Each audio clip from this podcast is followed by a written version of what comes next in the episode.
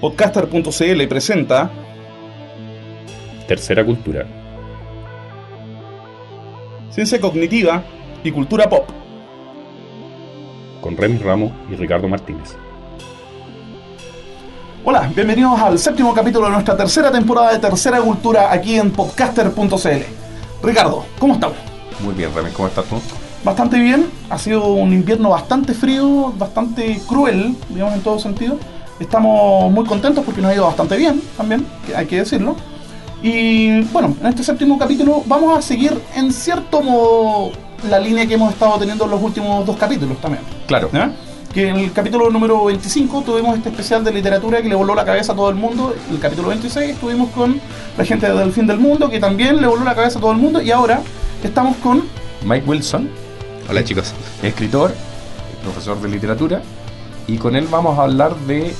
Bueno, vamos a comenzar discutiendo sobre los temas que vamos a hablar más que más que hablar directamente cuáles son, porque la idea nuestra era hablar un poco de, literatura y ciencia ficción y de las relaciones entre la literatura y la ciencia, pero en realidad ya cuando uno dice ciencia ficción se mete con un problema, ¿no es cierto, Mike? Eh, sí, eh, es, es un tema que, que por lo menos como escritor eh, me parece interesante, pero a la vez hay ciertos elementos formales o, como género que, que creo que hablar de ciencia ficción como género formal eh, a esta altura, por lo menos para mí, no es muy relevante en ese sentido. Eh, sí me interesa eh, ciertos elementos como vehículo para comunicar eh, algunas ideas y conceptos. Claro, o sea, cuando uno pensaba en ciencia ficción en la época clásica o en la época de oro, o cuando uno estaba chico en realidad. o, o cuando uno era chico, sí, de- pensaba en un cierto tipo de libro que era bien autocontenido, que no escapaba hacia la realidad, que no, no se cruzaba con otros géneros. Y hoy día más bien lo que tenemos, particularmente en tu literatura y en la de varios exponentes nacionales que exploran estas áreas, es que hay un sampleo. O sea, los elementos de ciencia ficción no son totalmente consistentes y no hacen que la obra sea catalogable dentro del casillero de la biblioteca de ciencia ficción, sino que es una cuestión mucho más híbrida. O sea, no es una cosa así de marcianos, naves espaciales y robots, que es lo que la noción tradicional que uno tenía. O sea, ya el espectro se ha ampliado muchísimo más allá de eso. O, o incluso si llega a aparecer algo así, eh, en, en el caso de, de- de la narrativa de la que estamos hablando, eh, aparece eh, de una manera eh, muy consciente en relación a su referencia eh, o su relación a, a- a- a la cultura popular Sí. y cómo citar la aparición de robots o la aparición de, de- de una nave espacial, en realidad está buscando comunicar algo más allá de eso. O sea, es como una especie de meta. Meta, no, no sabría decirlo.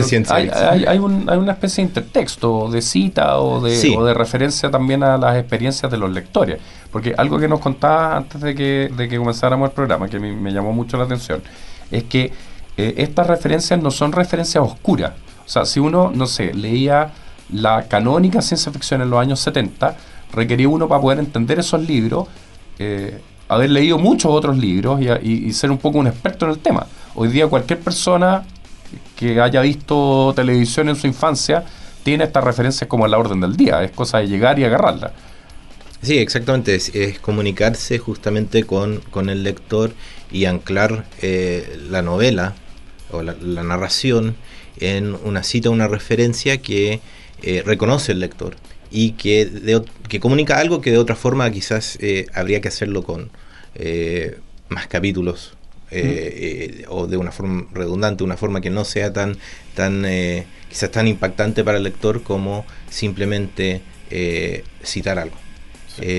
Y no solamente en la ciencia ficción, en, en- en general puede ser citar un tema de Joy Division o Rolling Stones o el cine en general de varias generaciones, cine que ha trascendido varias generaciones y eh, quizás una de las razones por, por la cual la ciencia ficción eh, aparece tanto es que eh, el cine y la televisión de, nuestra generación y los que vinieron después ha sido permeado por la ciencia ficción. Desde la anim- animación que hemos visto cuando éramos chicos, estamos hablando de que en la época de, dos o tres canales que veías todo, o sea, yo cuando era chico estaba acá en Santiago, pero también después en Buenos Aires, veíamos los mismos monos, era animación japonesa, que casi todo era ciencia ficción. Eh, las películas que daban, las series que daban, La Dimensión Desconocida, eran series que llegaban 20 años más tarde, eh, pero las íbamos consumiendo y aparte de nuestra experiencia. Y que forman parte de un piso común, por decirlo así. Y que por eso eh, permite, o sea, a mí me da la impresión que facilita la comunicación precisamente porque son experiencias compartidas por, todos.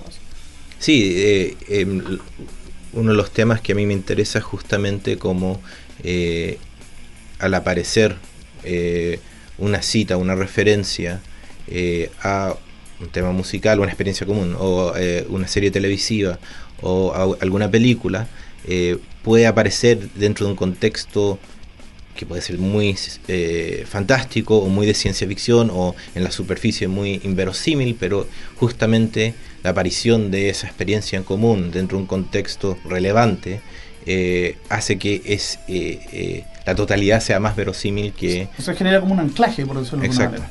Claro, porque si uno, si uno, si uno leyera una novela en la cual está ausente esa, ese dominio de la experiencia humana y que es tan eh, como penetrante dentro de nuestra realidad, uno siente que ahí hay algo falso. O sea, si, si, si uno lee una novela en la cual no hay ninguna referencia a la música, en que no hay ninguna referencia a las películas, en que no hay ninguna referencia a, las narraciones con las cuales nos hemos a la televisión. a la televisión, uno, uno siente como que estos tipos viven como en otro planeta. O sea, e, es impensable hoy día leer una novela y, y bueno, conversábamos también antes que mucha de la nueva narrativa chilena o lo que se llamó la nueva narrativa a veces cae en ese, sí, hay, hay, peligro. Hay, hay, em, hay algunas excepciones, pero eh, es muy fácil entrar a cualquier librería, ir a la sección de narrativa, agarrar cualquier libro de narrativa chilena nacional y de los últimos 20 años lo más probable es que te vas a encontrar con una historia realista, entre comillas digo realista, eh, de algún chico con algún tema con su papá, o con su polola, o con su mamá, o con sus amigos, etcétera, etcétera.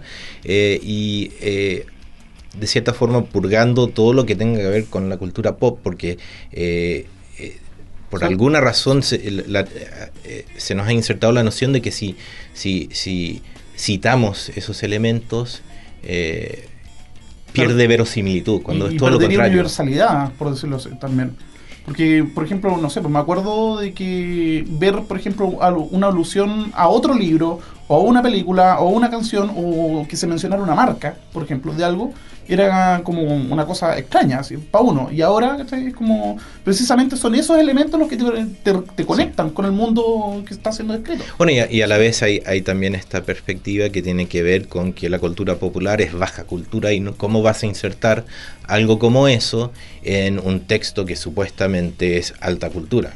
Eh, que eh, para mí eh, ese, ese concepto en sí eh, a esta altura ya es bastante irrelevante pensar de esa forma. entonces cuando se escribe una novela que está forzadamente eliminando todos estos elementos porque o porque piensan que la novela va a ser menos verosímil o porque la va a rebajar al final se produce una caricatura de, la realidad que no tiene nada que ver con, el realismo. Y es, lo mismo que pasó con el realismo latinoamericano en, la primera mitad del siglo XX, que terminó convirtiéndose en una caricatura. Eh, es como el esqueleto de la realidad más que la realidad misma. Exacto. O sea, sacarle la carne y la sangre, por decirlo así. Y estos elementos pueden llegar a producir, como, decía Ricardo hace un rato, un relieve con, los momentos más crudos, más, más eh, eh, emocionalmente impactantes de la realidad, justamente porque están estos elementos que eh, lo renuevan, lo reformulan de una forma que hace que sea más verosímil. voy a tirar dos ejemplos de, cosas que me han pasado en, carrete. De repente íbamos llegando a una fiesta y había unos guardias afuera. Eh, y, y, uno de mis amigos dice, pucha, no nos dejaron entrar los Nexus 6. Eh, y, en otro en otro carrete estaba y hay una niña que decía, pucha, estoy con low battery, y mostraba como con el dedo marcando low battery. y, yo decía, estas cosas que se dicen en la conversación cotidiana están rescatando cuestiones que tienen que ver con un imaginario súper literario y súper como contemporáneo, pero claramente una cuestión que no es de la realidad contingente, sino que es una cuestión que está vinculada a la fantasía. Y uno se encuentra con ese tipo de diálogo, de discursos muy seguidos hoy día en la también en la realidad, no solamente en la fantasía. O sea, no solamente los personajes de los libros pueden hacer esos saltos, sino que uno mismo, y no sé, cuántas conversaciones no son una especie de seguidilla eterna de referencias a la cultura popular que nos rodea. Sí, la, la cita de tu cita favorita de Wenders. po. Claro, Wenders dice en, en, un- en una de sus primeras películas, que es, un, que es un corto que se llama Tres discos americanos, que la- Norteamérica ha colonizado nuestro inconsciente. Sí. O sea que la forma de colonización fue a través de los medios de comunicación masivos y a través de la cultura pop. Y que en realidad no necesita, todo esto es discutible desde el punto de vista político, hacer una invasión porque ya, ya invadió nuestras mentes. Sí, bueno, un colonialismo cultural. Eh, pero, pero sí, yo, yo creo que el, el tema que, que tú mencionas eh, empieza en realidad como, con la experiencia humana. Nosotros empezamos a percibir las cosas así. Eh, a través del día pensamos en, no sé, letras de música, pensamos en lo que vimos en la tele ayer, pensamos en alguna película que vimos hace 10 años, porque algo cataliza eso. Entonces eso después eh, dentro eh, yo- creo que donde donde empezó donde donde acogieron esto primero fue en el cine. O sea en el cine ya hace mucho tiempo que ves estas referencias eh, y si quieres hacer una representación verosímil de la experiencia de un sujeto en la vida contemporánea esas cosas aparecen. La literatura se demoró un poco más especialmente en Latinoamérica especialmente en, en la literatura nacional de insertar esos elementos eh, y decir que es como si hubiese temor de insertar esos elementos porque si aparece algo que tiene que ver con algún género que es considerado subgénero como desjerarquizado eh, me va a desvalorizar lo que estoy escribiendo. Eh, entonces ahí ha, ha habido esa, tensión entre eh, el realismo eh, de nuevo insisto el realismo entre comillas y eh, usar estos elementos de la televisión, de la música, de la ciencia ficción, del terror, de lo fantástico, lo que sea, eh, para y- extrañamente hacer que el texto sea más verosímil. Porque de alguna forma le da la textura de la experiencia, de la experiencia Sí. contemporánea. Sí.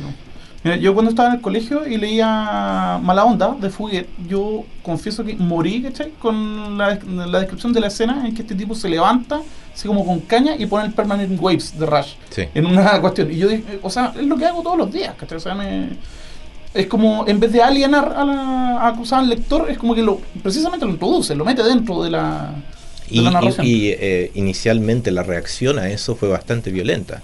O sea, Fuguet empezó a insertar estos elementos y las reacciones iniciales de la crítica. Pero ¿cómo puedes hacer eso? O sea, ¿quién te crees para hacer algo así? ¿Qué le estás haciendo a la narrativa? Que es un poco algo que, ocurre de nuevo ahora con, con los escritores que están haciendo esto. Es como, esta no es la dirección que queríamos para nuestra narrativa, según algunos. Eh, estás rebajándola, estás eh, desvalorizando la seriedad de nuestra narrativa. Entonces, siempre va a haber una parte de, de- tanto de lectores, de crítica de- o de la recepción en general que va a rechazar.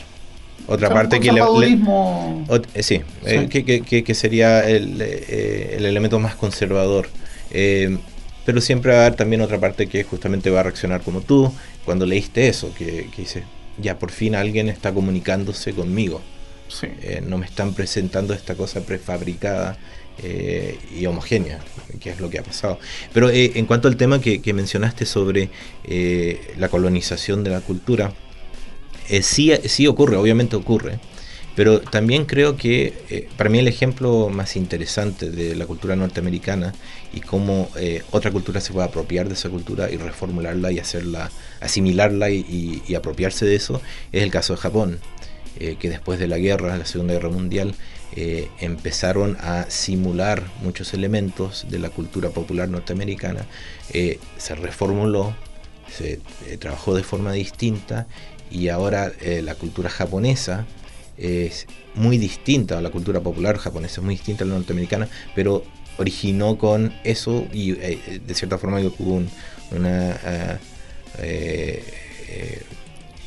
una mezcla, una, Una especie de simbiosis, entre simbiosis, los códigos. sí, eh, eh, eh, que produjo un producto completamente distinto. En nuestro caso, consumimos tanto el producto norteamericano eh, en, cuando éramos chicos, que era anacrónico, porque venía 20 años después, y a la misma vez también consumíamos ya este producto reprocesado y reformulado por los japoneses, porque eh, por lo menos cuando yo era chico, eh, el 80% de los monos que daban en la tele eran, era animación japonesa. Pipiripau.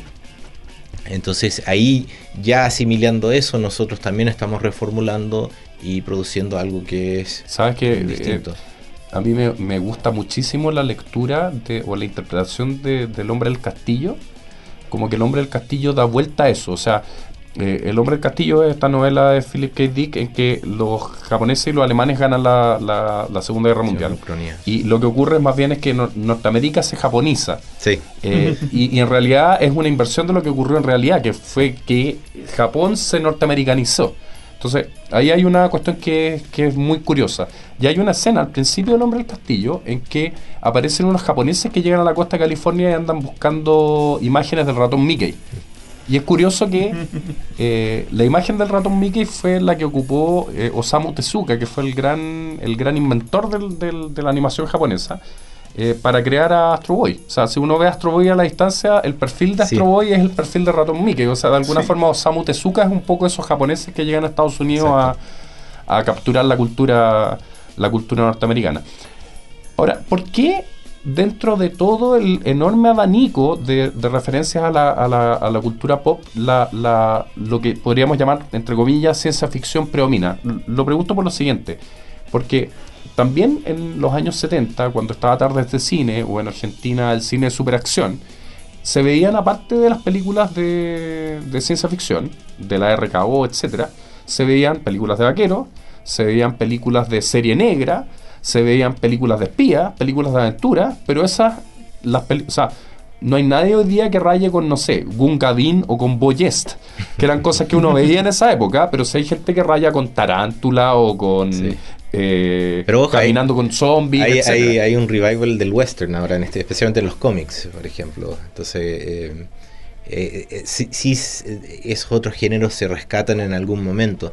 Pero el, el caso de la ciencia ficción en particular, yo creo que, eh, aparte, bueno, aparte de, lo que hablamos recién, de que eh, eh, saturó bastante, quizás no las series televisivas, pero sí en parte estaba ahí, lo- los, monos que veíamos cuando éramos chicos.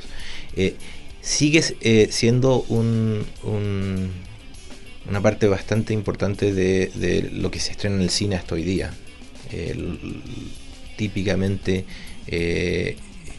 los blockbusters cinematográficos, uno eh, no tengo el dato duro de, qué porcentaje tienen que ver con la ciencia ficción, lo fantástico, pero, pero yo diría que es, es un porcentaje considerable.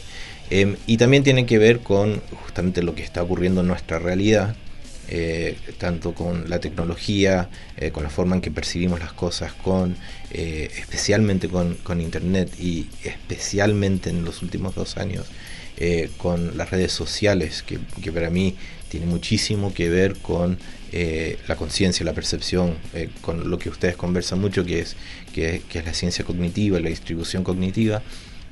Esos temas están resonando con, con la generación de hoy día. O sea, de alguna forma fuimos colonizados durante nuestras infancias por, por, esta, por estos imaginarios. eh, y estos imaginarios de alguna forma resuenan también con, con la época actual. O sea, vamos a rescatar esos imaginarios porque también dentro de nuestra, de, de nuestra cultura pop está, eh, no sé, algún, alguna escena de una película de western italiano Sí. Pero, pero no la rescatamos con tanta intensidad como volvemos una y otra vez sobre Blade Runner, o volvemos una y otra vez sobre 2001, o sobre Star Wars incluso. ¿Ah? Sobre Star Wars. Que O sobre hecho, Star Wars, Cuando, que- cuando claro. mencionabas de lo, lo de las películas, estas clásicas de, de es como, ya, ¿por qué todo el mundo alucinó tanto con Star Wars? Mira, en Star Wars tienes la figura del cowboy, la figura del samurái, la figura del maestro sabio de artes marciales, la figura del pirata, la figura del mafioso, ¿cachai? Pero todo eso en un refrito, ¿cachai? Galáctico, ¿cachai? O sea, no sé, ¿por qué son tan atractivos, no sé, personajes como Han Solo? Que todo el mundo dice que Han Solo es mejor que Luke, por ejemplo. Que están ya llevándolo a una cuestión que hemos visto todos, porque Star Wars, o sea. Porque, claro, confluye, digamos, toda esa. to- to- toda esa narrativa que, que la gente, no sé, los niños de- o los adolescentes de los 70 vivieron cuando chicos, digamos, ya confluye, digamos, un producto nuevo, entre comillas, nuevo. o sea, una- Sí, es reformular el western. reformular el sí. western y reformular el Sí. cine de piratas y Bueno, yo, yo creo que a, a lo largo de todo el siglo XX, eh, eh, de cierta forma, todo lo especulativo ha ido colonizando la realidad. Eh, Sí, la diferencia es que a partir de aproximadamente los años 70, podríamos decir, cuando se empezó a producir eh, o romper con las reglas formales de la ciencia ficción, con eh, ya de una forma más visible, con, con Philip Dick, por ejemplo. Cyber- Em, cyberpunk. Sí, ahí, ahí en- en- entró a ser un- un- un- una discusión ya casi más filosófica sobre eh, la percepción y la conciencia. Sí. Y hoy en día no tiene que ver tanto con la tecnología palpable en sí, de el cohete que va más lejos o qué sé yo. Tiene que ver con la experiencia cognitiva que tenemos y la distribución cognitiva que tenemos al insertarnos mentalmente, o nuestro estado mental eh, se convierte de cierta forma eh, en prótesis y estamos experimentando la realidad, o muchos están experimentando la realidad de una forma bastante trastocada y alterada por medio de, el ejemplo más claro sería eh, redes sociales como Twitter y Facebook, donde hay, hay personas que participan en mayor y menor grado, pero hay personas que están ahí Que viven en función. viven ahí todo el día, tienen un avatar que es, es su identidad. Claro, Sí. eso es. eh, y procesan la realidad a través de, de- de la red social. Eh, hay, hay una imagen que me gusta mucho, que puedes ir a casi cualquier concierto eh, eh, de noche y vas a ver que todo el mundo está viendo, eh, en, en- en- en muchos casos están Sí. viendo eh, o procesando la realidad a través de Del- la pantallita del de la celular o de una cámara. eh, y es casi como que es más real verlo a través de la De- pantalla que exacto. verlo. Te puedo pas- contar algo que me pasó ayer que como que junta Ya. todo. Eh, mi señora me mostró una serial, no la había visto, me siento culpable, disculpa a los auditores, que se llama Life from Mars, que es una serial que se trata de un policía contemporáneo que eh, entra en un estado de coma y viaja a los años 70 y hay una especie como de cortocircuito entre, no sé, la ley y el orden y Starkey Hatch. y es, una, es claramente una cuestión que tiene una inspiración de ciencia ficción muy, muy clara, pero mezcla una serie de otros géneros, una cuestión brillante. Íbamos con la mitad del capítulo y yo me paro, me voy a internet, busco toda la información que hay en Wikipedia, me hago fan del, de- del grupo de Facebook, pongo cómo no había visto esta cuestión, llego cuando quedan como cinco minutos para que termine, mi señora me dijo, ¿qué andáis haciendo? No, es que iba- fui a investigar sobre la cuestión, pero ¿por qué no estabais viendo la cuestión? ¿Ah? Y, y bueno, claro, eso como que reú- reúne todo lo, lo que estamos hablando, o sea... O, o el caso del mundial en que eh, están más preocupados de qué se dice en Twitter, y Twitter. en Facebook de lo que realmente está ocurriendo en el partido. Claro, Yo vi los partidos por Twitter. Exacto, Sí. se procesa a través de, de- de una red social, entonces estamos experimentando la realidad a través de, de ese Del medio, de de- ese filtro, en vez de el filtro de la, te- la pantalla televisiva, que es otro también. Pero eh, me, me parece que por eso hay un interés no tanto en, en- en la ciencia ficción como género formal, pero sí ampliar estos elementos que tienen que ver justamente con los estados mentales, con, con- con, eh, la percepción de la realidad, con la conciencia, eh, con el yo y y cómo... que nos dicen qué, qué es lo que somos y cómo es que vivimos. Pues sí. Mira, de hecho, yo creo que la frase que, que junta todo esto que hemos conversado es la frase con la que iniciamos nuestro blog. ¿Te acuerdas, no? Tú dijiste Acuerdo. de que muchos científicos están muy furiosos con esta frase de, de Star Trek que decía el espacio, la frontera final. Y el tema es que la verdadera frontera final no es el espacio, sino que es la mente humana. ¿Está bien? Y precisamente lo que pasa es que en vez de, no sé, pues, de robots y naves espaciales, pareciera ser que la ciencia ficción lo que ha hecho es irse para adentro. Bueno, Porque y- el gran y- misterio es ese, ¿qué es lo que somos? y de cierta forma dejó de ser ciencia ficción. O sea, ya es, eh, por lo menos la forma que yo veo mucho de esta, de esta narrativa contemporánea, cuando llegas a ampliar la ciencia ficción, son novelas y están incorporando estos elementos que, que son relevantes en este momento. Sí. Pero, pero eso del límite interior, eh, eh, eh, sí, yo creo que, que es justamente eso. Ya no se trata de que hay más allá, afuera, en el espacio, que hay. Eh, el- la, la otra gran pregunta metafísica eh, y la- el- eh, según muchos in- inalcanzable es qué hay adentro. Eh, in- en el sentido de que hay adentro, en el sentido de que de dónde proviene el pensamiento, qué es la conciencia, qué es el yo, eh, la, la pregunta difícil de la filosofía, como le dicen. Sí, O, o- o, por ejemplo, qué tan conscientes somos de las decisiones que tomamos, por ejemplo, o qué tan, no sé, porque existe- la idea, si la idea general es que a lo que accedemos conscientemente es apenas la punta del iceberg. O si existe o no realmente libre albedrío, o sea, Sí. estamos realmente tomando decisiones, ¿cómo confirmamos eso? pasando. Sí. O incluso cómo sabemos que la realidad en que estamos metidos es real, que también es un tema súper fuerte últimamente. Eh, vamos con nuestro fricazo de la semana, que yo debo confesar que es un placer culpable para mí. O sea, el tema- para mí de freak no tiene nada. Yo pongo este videoclip y yo lloro, lo, lo disfruto, ¿cachai? Porque eh, para mí esto es magnetoscopio musical el año 80 y algo, ¿cachai? O sea, Claro. en mi infancia, ¿cachai? O sea, pa- Y bueno, vamos con un maravilloso tema, insisto, preséntalo tú. Vamos a escuchar Mr. Roboto de Styx. Temazo, un verdadero. Ya, pues, entonces vamos con este clásico del pop progresivo de los 80 acá en Tercera Cultura. Saludo a Pancho Ortega.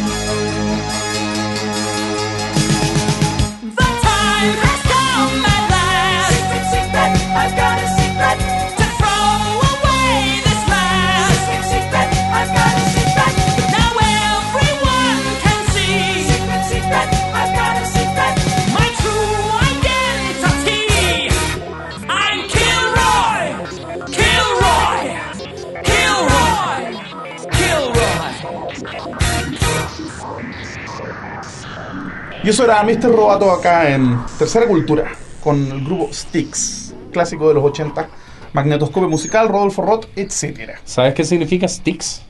Eh, por el río, me Claro, es. La Estigia, pues, sí. claro. El río del infierno, donde navega Caronte, etcétera. Sí, mira, tenemos acá una cita, en cierto modo para cerrar lo que estábamos conversando en el bloque anterior, que es una cita de, ¿cómo se dice? ATBR, At, ATBR, Yo le digo a Teberry, pero ya, ATBR, etc. Dice lo siguiente, el género fantástico es un modo sofisticado de contar historias, caracterizado por su ludismo estilístico, autorreflexividad y su tratamiento subversivo del orden establecido de la sociedad y el pensamiento. Probablemente es el modo mayor de ficcionalización de la última parte del siglo XX. Se relaciona con las ideas contemporáneas acerca de los sistemas de significación y la indeterminación del significado, y al mismo tiempo recaptura la vitalidad y libertad de las formas no miméticas tradicionales como la épica, los cuentos de hadas, el romance y el mito. Por favor, Ricardo, explícame eso. No, la idea es que Ateberry hace un contraste entre la, visión más tradicional que se tenía de la ciencia ficción o de la fantasía o del género fantástico. Sé que estoy diciendo tres cosas que hay que discutir si están juntas, eh, que es una visión muy de un subgénero, de algo que es poco valioso, de algo que está en la cultura popular, contra esta versión en la cual eh, releva básicamente dos cosas muy importantes. Primero, el tema del contar historias. Hay una forma de contar historias que está, que vinculado con esto en nuestra época. Y por otro lado, la idea de que esta es una de las formas de ficcionalización más tradicionales que hay en la actualidad. O sea, de alguna forma este género termina triunfando según la postura de este autor. Eh, sí, bueno, yo creo que, tiene que ver con, algunos temas que habíamos hablado. No, sé si, si triunfar es, el término eh, eh, que habría que usar, pero eh, creo que sí tiene la, posibilidad y el potencial de, de cierta forma, ver la, realidad y, y, comunicar la realidad de una manera eh, quizás más compleja, no necesariamente más compleja, pero de una forma compleja que es distinta a la, ortodoxa. O sea, es una forma de, representar la experiencia cotidiana eh, que tiene mucho más que ver con cómo realmente experimentamos la, realidad y cómo experim- experimentamos la vida cotidiana. Em, y, se aleja de la caricatura. Claro. E- esa experiencia de la realidad y la vida cotidiana nos hemos dado cuenta al leer tus novelas. eh, es uno de, tus temas centrales. O sea, si, si hay una cosa que uno con la cual uno empatiza mucho eh, cuando lee tus novelas es con la experiencia que tienen los personajes de la, de la realidad, tanto en el púgil como en zombie. O sea, Hay el una- paisaje es la conciencia de los personajes. Claro, El- y- el- el- pero que es un paisaje en la conciencia que está nutrido por esta fantasía. O sea, no es un paisaje de la conciencia en el cual hay una puerta y hay un deseo, sino que es un paisaje de la conciencia en el cual hay unas historias que empiezan a mezclarse con las vivencias personales de los personajes. Eso particularmente con el personaje que recuerda las, las películas y claramente el personaje el púgil hace eso todo el tiempo. Sí, sí, eh, y, eh, yo creo que ahí está el link entre, entre lo que hemos hablado de la cultura pop y, y ampliar géneros eh, y el tema que, que estamos conversando al final de- del bloque anterior sobre eh, los problemas de la conciencia, los problemas de, de, de poder, eh, de cierta forma, de verdad, eh, comunicarse con, con el otro, o la imposibilidad, según, según algunos, de, de realmente poder comunicarse con el otro, que vuelve a- a- al concepto del solipsismo, Sí. que el solipsismo, muchos ven quizás la, la, eh, el origen del solipsismo moderno eh, justamente en Descartes, en, Sí. en- en la máxima pienso luego soy, eh, de, ci- de cierta manera, lo único que sabemos con, con certeza es Es que yo existo. yo existo solamente. o, o que yo percibo, que después se fue eh, haciendo más y más complejo más adelante, eh, especialmente llegando al siglo XX y en el siglo XX, que, que ya entrando en la filoso- filosofía de la mente, que no solamente hay un aislamiento eh, en relación al otro, pero también uno está aislado dentro de uno mismo Sí. eh, de que no puedo entrar en la subjetividad del otro, no puedo percibir lo que el otro percibe. Sí. Eh, hablamos de empatía, pero desde, desde una perspectiva filosófica ese es un proceso que ocurre en nuestra mente, no ocurre, no estamos literalmente en el lugar del otro. Pero una al- simulación, básicamente. Exacto. Y, pero a la vez, eh, cuando uno hace el experimento de introspe- introspección, de, de tratar de hallar su propio yo, de, de dónde viene el pensamiento, yo estoy pensando algo, eh, y trato de ver dónde está el origen, o sea, interiorizarme en mis pensamientos, siempre me voy a encontrar con más pensamientos. Sí, uno siempre va, se da de cabeza contra esa barrera que es como el que es lo público, o sea, no lo públicamente, sino que, que lo introspectible, Sí. como se, se le llama en la filosofía de la El, el ejemplo que a mí me gusta mucho, de que, que creo que todos eh, cuando éramos chicos hicimos esto en algún momento y, y grandes también. eh, alguna vez cuando eh, te dicen, ya, haz el ejercicio de no pensar en absolutamente nada. Nada, sí, Imposible, de partida. porque si, si, si estás consciente de no pensar en nada, estás pensando en algo. Sí, Y si llegas a lograrlo, nunca lo sabrías. sí. Un ejercicio similar con el tema de encontrar el pensador detrás del pensamiento. Es un poquito como tratar de, de, no sé, cavar un hoyo en, eh, en, en- en agua de piscina. Es como no. Siempre, siempre aparecen más pensamientos, siempre Más aparecen. cosas, sí. Entonces, y no solo a nivel interno, por ejemplo, a mí me gusta mucho un ejemplo a propósito de lo mismo, que yo les digo, por ejemplo, estoy con alumnos y les digo, ya, pongan su mente en blanco. ¿Pueden? No. A ver, ahora les digo, no piensen en un elefante blanco. ¡Tarán! ¡Pum! Sí. lo primero que se te viene a la mente es un elefante blanco, porque te lo mencionaron. O sea, ¿qué es lo que, o sea, qué tan en control está uno de la vida mental de uno? O sea, la, y eso viene desde Descartes, desde Descartes en adelante. De hecho, hasta el día de hoy seguimos hablando del teatro cartesiano, en el cual se consigue, digamos, a la conciencia como un hombrecito que está dentro de un cine multimedia al cual le llega la experiencia. homúnculo. El homúnculo, Sí. exacto.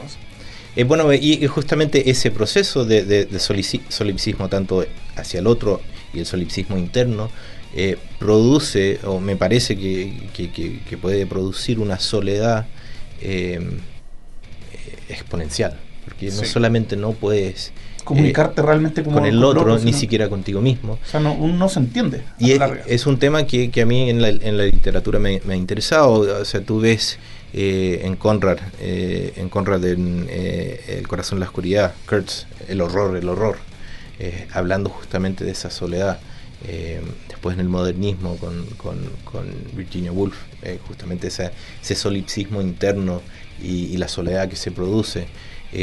Tomar esa idea de esa soledad que ya es ya es a un nivel metafísico casi, o, o sea, estar dentro de un- dos barreras metafísicas, el otro y el yo, y estar ubicado ahí.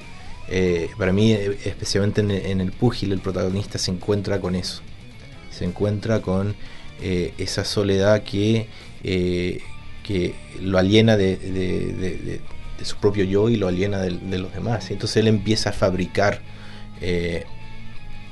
compañía, es como Sí. empieza a fabricar eh, amigos, prótesis de, de- familia, eh, de experiencia, y de ahí recoge cine, música, televisión, y mucho de eso es ciencia ficción, y empieza a fabricar un mundo alrededor de eso. A la misma vez está también lidiando con un trauma que, que tiene que ver con, con la guerra de las Malvinas, es veterano de las Malvinas y es eh, boxeador fracasado.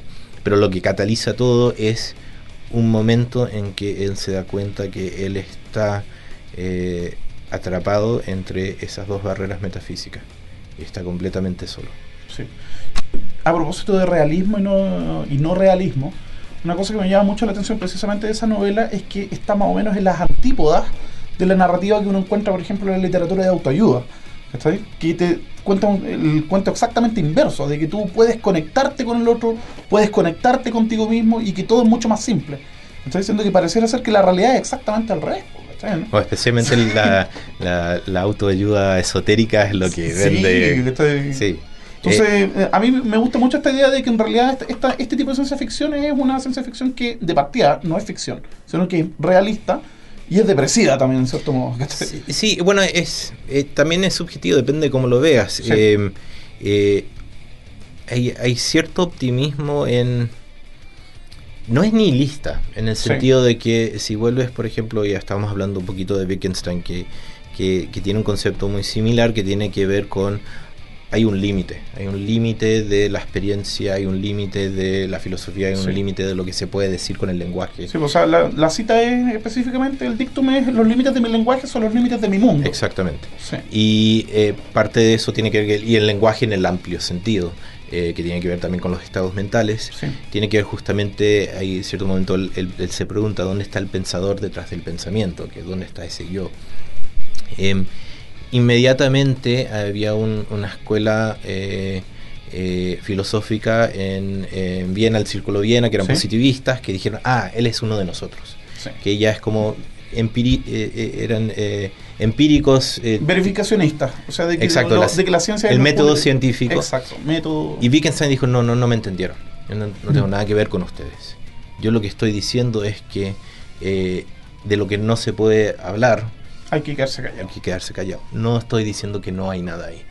De que lo que está en ese campo metafísico es un vacío. Es simplemente de que si yo trato de enunciar algo, decir algo sobre eso, ya lo estoy echando a perder. Sí, ya, o sea, es como que la, la experiencia, o sea, una cosa es la experiencia, y que es algo que en realidad está en Wittgenstein y en cierto modo también está en Russell, pero viene de Bradley, que es una cuestión que me encanta mencionarla porque Bradley es tu- mi super amigo, es uno de mis gurús, ¿cachai?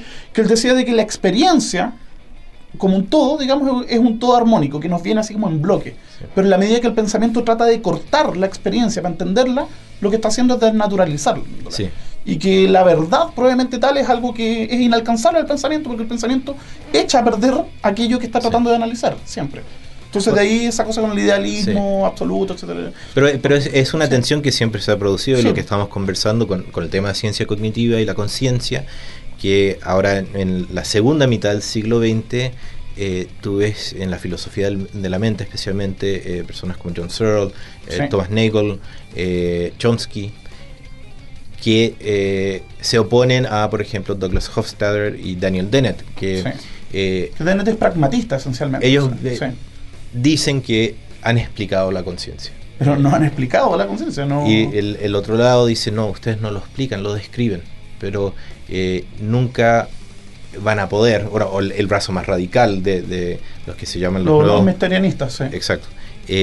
Según ellos, nunca se va a entender la conciencia porque estamos atrapados dentro de la subjetividad. Sí. Y bueno, y también ellos mismos son los que dicen que la singularidad nunca va a llegar tampoco. Que es un tema que también me interesa bastante y que algún día, no sé, pues vamos a. ¿Qué es la singularidad, Remy? Singularidad es la idea de que en, el- en la historia del progreso tecnológico humano va a haber un momento que va a ser el punto de inflexión en que las máquinas van a cobrar conciencia e inteligencia. Y que las máquinas al pensar por sí mismas van a empezar a ser máquinas cada vez más inteligentes y van a pasar de largo a nosotros. Que es la misma idea que Sí. no sé, pues, se popularizó principalmente con The Matrix, encuentro yo. Con esta idea del, de cuando se forma 0-1 y las máquinas conscientes, pero que viene también ya de Hall. De, o sea, de Hall en. Bueno, el, 2001 el- decía en el- el espacio. argumento de- del misterianismo en contra de eso Sí. es... eh, John Searle tiene un experimento mental que me gusta mucho. El de la pieza china. Esa, pero hay otra ¿Ya? que me gusta más. ¿El de Eh, la pared? del- el de la pieza china funciona muy bien, pero esta me gusta más, que es, hay un sujeto que en cierto momento eh, pierde el sentido auditivo. Ya. Entonces un cirujano le inserta un chip en el cerebro que reemplaza a la perfección eh, ese sentido. Se puede escuchar. Pero su cerebro sigue deteriorándose y de a poco pierde la vista, el olfato, etcétera. Va La insertando de a poco un chip, empieza a perder la memoria, va reemplazando de a poco. Y cada vez que, que hace esto, el chip funciona a la perfección y reemplaza la facultad que perdió. Y la pregunta que se hace Searle es: ¿en qué momento eh, la persona que está ahí o estaba ahí O el desaparece? cerebro, sí. Es como la cosa del calcetín. De, Tú cachai, pues de la Sí. pregunta esta de que parchando el calcetín hasta que ya no queda Sí. ningún hilo del original. Bueno, y, y lo que pasa es que el doctor le va a hacer preguntas para ver si está bien, pero los, los chips funcionan a la perfección. Sí.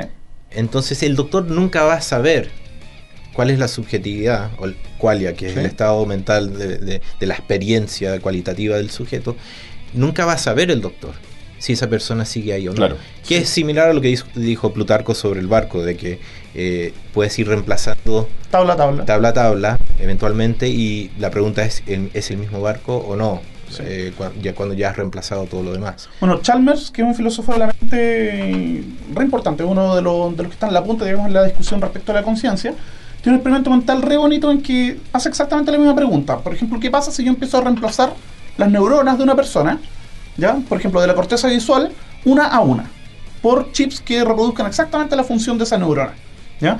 Y supongamos que me muestran una tarjeta roja. ¿Qué es lo que pasa? A medida que voy reemplazando los chips de la corteza visual, va desapareciendo un sector de rojo, va cambiando a azul o etcétera. Y lo que hace él es mostrar de que si el circuito reproduce exactamente la función de la neurona, no debería haber ningún cambio en la experiencia cualitativa. O sea, debería haber un continuo ahí. así. Pero eso obviamente también está en discusión. O sea, hay gente que dice de que el cual desaparecería o la conciencia desaparecería. El punto es hasta qué punto la conciencia es algo así como un fantasma de la máquina o es Sí. una función de una parte de la máquina. Bueno, y ese es el tema que justamente es inverificable según los misterianos, que, Sí, que por mucho que vaya a reproducir la conducta humana, Sí. Porque e- el potencial está de que una máquina reproduzca, que es el, el- el test de Turing también vuelve Claro, a eso. sí. Eh, y también el cuarto chino también, Sí. Eh, de que una máquina pueda reproducir conducta humana, pero no podemos saber si en realidad hay un estado mental.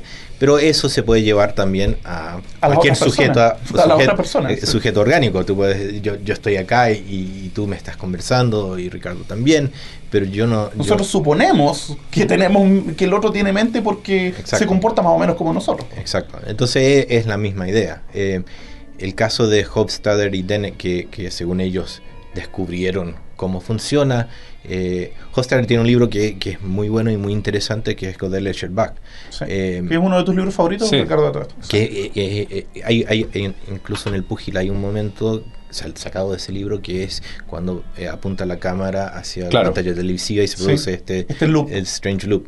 Que es el que es el, el nombre del último libro de él. Se Sí, llama I Am a Strange Strange Loop, sí. Sí. Eh, y él entra a hablar justamente como eh, eh, los procesos mentales son estos bucles, estos, estos loops que se producen Sí. y creo que lo describe como, como mariposas en, en, en, eh, en un bosque o algo así, que, que- que van rodeando, rodeando, rodeando y que producen la ilusión de que hay conciencia o autoconciencia. O una ilusión de usuario, por decirlo Exacto. así. Claro, una ilusión de usuario.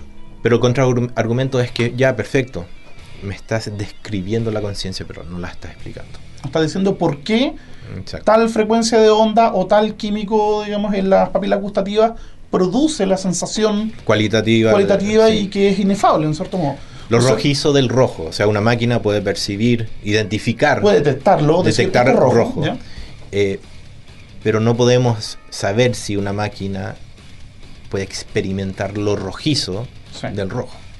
Que uno de los filósofos que mencionaste que tiene un paper fabuloso, que, si no me equivoco es Thomas Nagel, Sí. el que tiene este Cómo hacer un paper murciélago, de, sí. Sí. de- de qué es lo que siente un murciélago. Sí. Uno puede What explicar like to be a eso, Sí. qué se siente ser un murciélago. Sí, del 75 o Y- 74. Sí, por ahí, medio de los 70. Y lo que plantea es precisamente eso. O sea, nosotros podemos, eh, entre comillas, no sé, po- eh, explicar cómo funciona el sonar, ¿ya?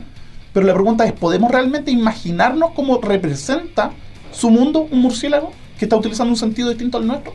Claro, o sea, cuando uno ve un color, uno tiene una experiencia de ese color. Cuando uno siente un olor, o sea, hay una experiencia en la cual eh, está involucrada la conciencia. Ahora, ¿cuál es la conciencia del sonar? O sea, ¿cómo, Sí. cómo uno puede imaginarse lo que es sentir un espacio a través de un sonido? Una cuestión que Sí. no, no cabe en nuestra podemos cabeza. reproducir la superficie, o sea, Claro. describir cómo funciona, Pero- pero, experimentarlo no. Claro. sí. Claro. Es como, qué sé yo, cuando uno toca una superficie dura, una superficie blanda, sabe que está con, con el tacto y que hay un sentido que le... Pero ese sentido que, del cual carecemos, no lo podemos representar, no, no podemos ni siquiera imaginarnos cómo funciona.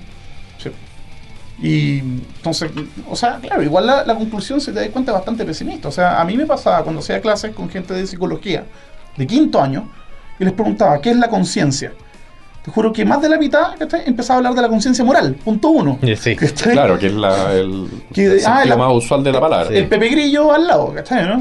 Decía, no, estoy hablando de conciencia en términos de ya experiencia, etcétera, y resulta que pasa de que cuesta mucho abordar el tema porque también está como esa barrera del, del cómo de- del cómo le comunicáis la idea al otro. La barrera del lenguaje, La barrera del sí. lenguaje, ¿cachai? Y, y nada, pues yo debo confesar, y esto es una confesión que la voy a hacer más o menos para callado, pero el tema es que yo en el fondo, y no sé, si alguien me quiere pegar por eso o quiere discutir conmigo, no sé, eh, puede ser. Pero el tema es que yo no creo en el libre albedrío tal como se le concibe actualmente. O sea, yo no creo en un concepto de libertad como una libertad absoluta. Yo creo que estamos determinados, ¿cachai? O sea, el tema es que no tenemos acceso a cuáles son los mecanismos que producen las decisiones Sí, que tomamos. O sea, yo, yo creo que quizás lo más preciso no es tanto decir no existe la voluntad y el, el libre albedrío, eh, o no creer en eso, sino simplemente, simplemente volver a esa misma idea de que yo no tengo acceso a eso. sí. Yo no sé cómo funciona eso. O sea, Eh, no sé cómo fue que mi cerebro, entre comillas, tomó la decisión. O sea, en teoría podríamos tener una antenita metida en el cerebro y alguien desde, qué sé yo, el Cerro San Cristóbal está transmitiendo, piensa esto, siente esto, y uno lo hace y no se lo cuestiona. Sí. Entonces, siente hambre. Esto te dolió. Eh, estás feliz, estás triste, tienes sueño, etcétera, etcétera, etcétera. Eh, porque simplemente aparece, los impulsos y la voluntad aparece de forma... O sea, da la sensación de que A, A causa B, Sí. pero eso es solamente en la superficie, en la superficie de, de- de- de ese estado mental. Pero el origen de, tampoco tenemos acceso a eso. Entonces vuelve también de nuevo a ser una pregunta metafísica. Au. Pero en, esos temas, especialmente en el caso del púgil, fueron parte de lo que me interesaba. Eh, eh, que un poquito lo que tú dices, hay, hay, hay algo pesimista ahí. Está la posibilidad de sentirte completamente aislado, eh, pero de una forma distinta a la que típicamente pensamos. eh, que, que no es solamente estar aislado socialmente. socialmente, sino estar aislado casi de la experiencia en sí de, de- de existir. Eh, y el, el protagonista en esa novela se encuentra justamente ahí. Sí.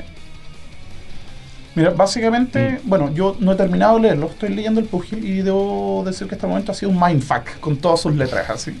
Entonces, bueno, altamente recomendado y nada, pues, fabuloso. ¿Dónde se, ¿Dónde se consigue el pugil actualmente? ¿En qué, en qué librería se puede encontrar? Porque entiendo que... Sí, ahora, ahora está un poco difícil, eh, porque salió ya hace más de dos años. Eh, yo sé que está en algunas librerías, alguien me dijo de pronto Antártica tiene copias. Supe de alguien que en Valparaíso lo compró la semana pasada, entonces... Puede haber sido la crisis, que siempre Eh, tiene las eh, cosas. Sí. eh, eh, está todavía, quedan algunos ejemplares dando vuelta por ahí. Eh, la editorial con que salió el Pugil es una editorial relativamente chica, entonces no tienen los recursos como para estar constantemente Claro. reponiendo todos los libros. Pero sé que hay copias dando vuelta. eh, y lo otro es eh, contactar directamente a la editorial que tiene librería, que es Editorial Forja. Ellos tienen una librería que se llama Lático, que es una li- librería virtual, eh, que se puede ver el, li- el libro por internet o llamarlos por teléfono y decirles quiero este libro. Perfecto. Entonces fabuloso. es conseguible. ¿Y co- cómo le ha ido a Zombie en, en ventas y en Eh, recepción más del público que la en- crítica? Porque la crítica sabemos que Sabemos que es mañosa, sí. es mañosa, sí. No, pero siempre ha sido con, con- con lo que escribo, el tipo de cosas que escribo yo y, y también de los escritores que hemos estado hablando, eh, tiende a haber una reacción de un- una parte de, de- de la recepción, de la crítica, que, que- que no es lo que quieren ver, no es, no es lo que tienen pensado para, para, para la narrativa actual. Entonces, ya que est- estos libros sí han, han tenido un grado de visibilidad mediática, eh, y está bien, o sea, tienen, eh, tienen, tienen, para eso está la crítica, o sea, ellos van a defender su, su, su, Su molde. su- su molde y su visión de lo que debería ser o lo que quieren ver en la narrativa. Entonces, cuando algo se hace más visible, si no es lo que tú quieres que sea la narrativa, que sea la- el futuro de la narrativa, va a haber una reacción más. Una resistencia. Sí. No, y el punto que este tipo de narrativa para mí lo que hace es precisamente tratar de romper el molde o en cierto modo estirar el límite de lo concebible. ¿Está bien? O sea, de, de lo que uno puede imaginarse, de lo que uno puede seguir. ¿está bien? Porque, por ejemplo, no sé, pues, yo creo que una, una novela de ciencia ficción que es absolutamente inimaginable, el mundo que te están presentando, o sea, no solo es fome, sino que no hay, se hay entiende. una novela así que se llama ¿Cómo es? de Samuel Beckett. Que es una novela ilegible, porque los personajes no son personajes, son una especie como de estados mentales, que tienen nombres que no son nombres propios de personas. No hay ninguna forma de hacer ningún marco de referencia De cristalizar en el la cual novela. meter la cuestión. Entonces es una novela que cuando uno va por la página 5 simplemente la abandona, porque es un esfuerzo por escribir lo impensable. O sea, claro, narrativa sin narrativa, sin Pero, estructura, pero, pero sin- llevado al etcétera. extremo extremo, o sea, mucho más incluso que, que- que experimentos vanguardistas. O sea, Sí, porque eh, sí, a mí, a mí tampoco me interesa entrar ya a un nivel de abstracción en que ya que no se entienda. el lector no, no, no, no sienta que se comunica con, con lo que está leyendo. claro, eso, eso es súper Eh, interesante. Entonces para mí sie- siempre ha sido importante narrar. Eh, entonces igual hay una historia eh, que se está narrando en el Pugil, está la historia de Art y lo que él está trata- tratando de hacer al recorrer Buenos Aires.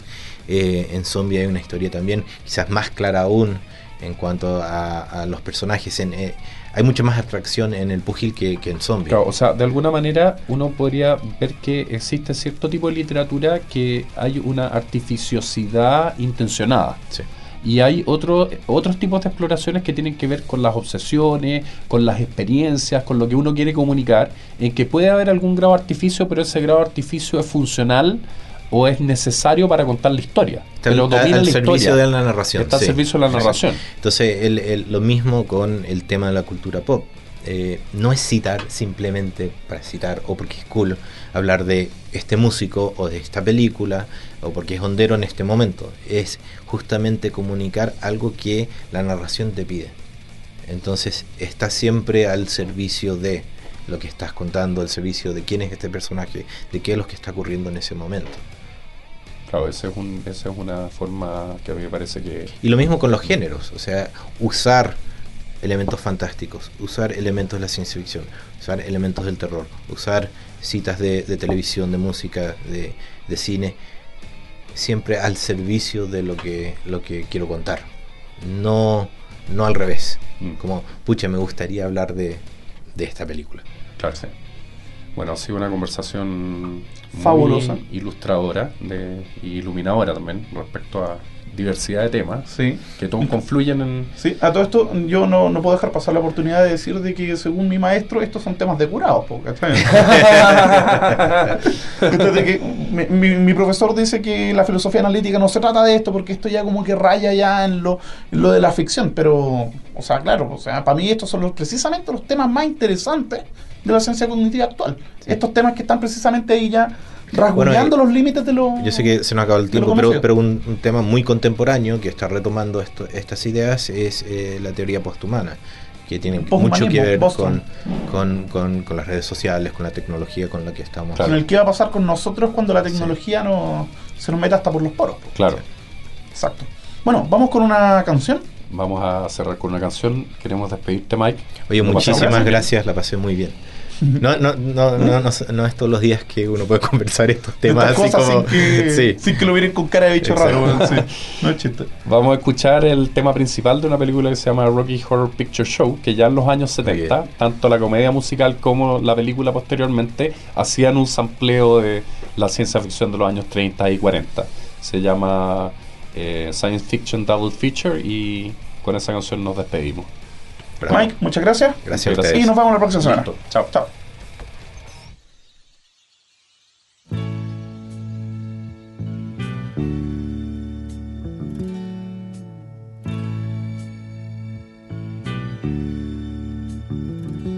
Michael Rennie was ill the day the earth stood still, but he told us where we stand.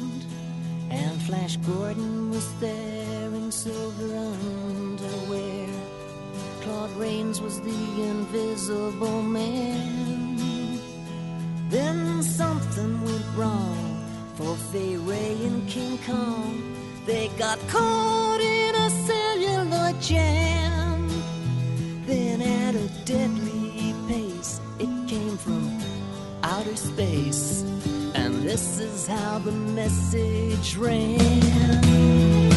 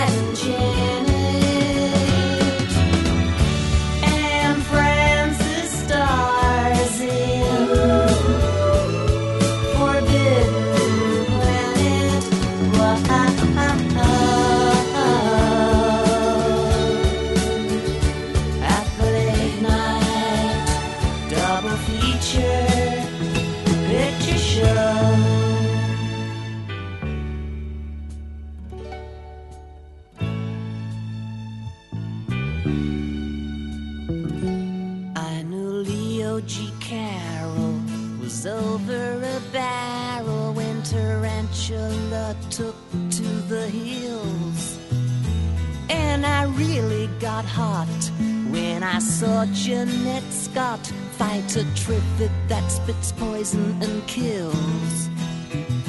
Dana Andrews said prunes, gave him the rules and passing the muse lots of skills. But when worlds collide, said George Powell to his bride, I'm going.